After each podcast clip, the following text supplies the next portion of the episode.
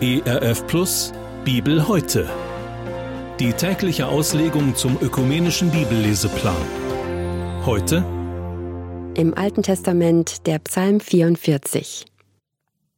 Gott, wir haben mit unseren Ohren gehört, unsere Väter haben es uns erzählt, was du getan hast zu ihren Zeiten, in alten Tagen.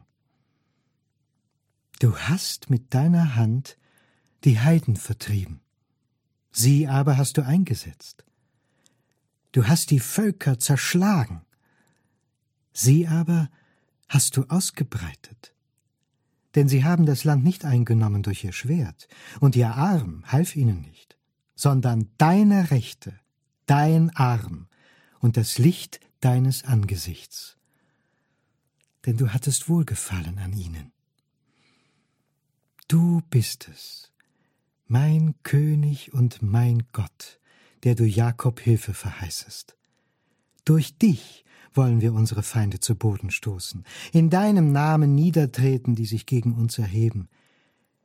Denn ich verlasse mich nicht auf meinen Bogen, und mein Schwert kann mir nicht helfen, sondern du hilfst uns von unseren Feinden und machst zu Schanden, die uns hassen. Täglich rühmen wir uns Gottes und preisen deinen Namen ewiglich. Warum verstößest du uns denn nun und lässest uns zu Schanden werden und ziehst nicht aus mit unserem Heer? Du lässest uns fliehen vor unserem Feind, dass uns berauben, die uns hassen, Du gibst uns dahin wie Schlachtschafe und zerstreust uns unter die Heiden. Du verkaufst dein Volk um ein Nichts und hast mit ihrem Kaufgeld nichts gewonnen. Du machst uns zur Schmach bei unseren Nachbarn, zu Spott und Hohn bei denen, die um uns her sind. Du machst uns zum Sprichwort unter den Heiden, lässt die Völker das Haupt über uns schütteln.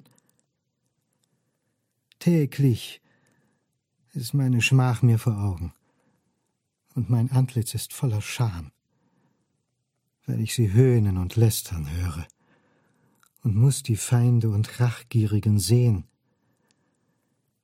Dies alles ist über uns gekommen, und wir haben doch dich nicht vergessen, an deinem Bund nicht untreu gehandelt. Unser Herz ist nicht abgefallen, noch unser Schritt gewichen von deinem Weg, dass du uns so zerschlägst am Ort der Schakale und bedeckst uns mit Finsternis.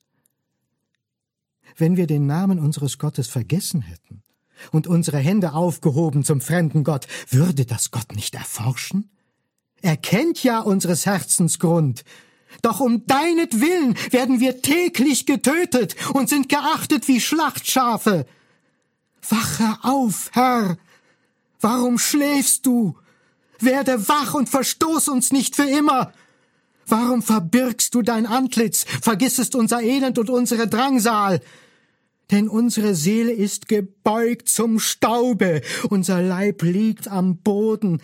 Mache dich auf, hilf uns und erlöse uns um deiner Güte willen. Das war der Bibeltext für den heutigen Tag, entnommen aus der großen Hörbibel mit freundlicher Genehmigung der Deutschen Bibelgesellschaft. Hier noch einmal die Bibelstelle im Alten Testament, Psalm 44. Wir hören jetzt Gedanken von Hertha Schild aus Zell am See in Österreich. Die Korachiter haben anscheinend bis dahin noch keine besonderen Erfahrungen mit Gott gemacht. Aber ihre Vorfahren haben ihnen immer wieder erzählt, was sie mit Gott erlebt haben. Zum Beispiel den Durchzug durch das Schilfmeer, als die Ägypter ihnen nachgejagt sind. Damals hat Gott sein Volk unbeschadet durch das Meer geführt. Doch ihre Verfolger sind samt Rossen und Wagen ertrunken und im Meer versunken. Auch haben die Korachiter erfahren, wie Gott sein Volk Israel durch die Wüste geleitet hat, wie ihnen eine Wolkensäule bei Tag und eine Feuersäule bei Nacht den Weg gezeigt hat Gott hat sie bewahrt und sicher durch alle Nöte hindurchgeführt. Ein weiteres Beispiel für Gottes übernatürliche Bewahrung ist jenes von Daniel. Weil Daniel trotz Verbot des Königs Gott weiter angebetet hat, ist er in der Löwengrube gelandet. Aber die Löwen konnten dem Daniel nichts antun, weil Gott ihnen das Maul zugehalten hat. Ist das nicht gewaltig? Halleluja! Die Korachiter wissen also, dass Gott treu ist und sie glauben an ihn, der so gewaltige Dinge getan hat. Sie haben auch verstanden, dass es nicht ihre eigene Kraft ist, die sie im Kampf siegen lässt. Sie wissen, dass ihnen weder ihre Waffen noch ihre besondere Strategie zum Sieg verhelfen, sondern Gottes Hände. Die Feinde waren in der Überzahl, doch Gott hilft den Israeliten auf jede nur erdenkliche Weise. Und so loben und preisen sie ihn von ganzem Herzen. Sie ehren Gott und freuen sich, dass er ihre Feinde zu Schanden macht. Und so wie damals hilft Gott seinem Volk auch heute. Auch heute noch gilt sein Wort, rufe mich an in der Not, so werde ich dich erretten, und du sollst mich preisen. Psalm 50, 15. Und bei den Korachitern hätte es eigentlich so weitergehen können. Sie haben ja nach Gottes Geboten gelebt, wie wir in dem Psalm erfahren haben. Und eine gewisse Zeit geht auch alles gut. Doch plötzlich ändert sich die Lage und es klappt gar nichts mehr. Kein Sieg mehr im Krieg, nur noch Niederlagen. Das Volk Gottes versteht die Welt nicht mehr. Und es versteht Gott nicht mehr. Warum, warum, warum? fragen die Israeliten. Und fragen wir das nicht auch manchmal? Klar, natürlich, und wir dürfen fragen. Aber es ist gut, wenn wir dann so handeln wie hier die Israeliten. Sie fragen sich nämlich als erstes, ob sie selbst Gott verärgert haben, vielleicht durch ein falsches Verhalten. Das könnte ja durchaus sein. Aber offensichtlich finden sie keinen Grund dafür, dass Gott sie jetzt nicht mehr segnet. Deshalb meinen sie, Gott habe sie verstoßen oder verlassen. Und sie sagen ihm, wie schrecklich sie sich fühlen, weil sie doch gar nichts Unrechtes getan haben. Sie sind Gott nicht untreu geworden, sie haben keine Götzen angebetet, sie haben auch ihren Glauben nicht aufgegeben. Wenn es so wäre, würden sie ja verstehen, dass Gott sich von ihnen abwendet. Aber so? Nein, die Israeliten wissen sich nicht schuldig. Deshalb muss Gott schuld sein. Gott ist ihrer Meinung nach im Unrecht. Und sie haben Recht. Und nun machen sie Gott schwere Vorwürfe. Hm, kommt Ihnen das bekannt vor? Mir schon. Bei mir hat es schon so manche Situation gegeben, in der ich Gott Vorwürfe gemacht habe. Herr, wo bist du denn, wenn ich dich brauche? In der Bibel steht, dass du nicht schlummerst oder nicht schläfst, aber jetzt vielleicht doch. Oder gar, Gott, ich bin enttäuscht. Wozu glaube ich denn an dich, wenn du mir dann nicht hilfst, wenn ich dich brauche? Mir kommt es so vor, dass wir Klagelieder eher singen als Loblieder.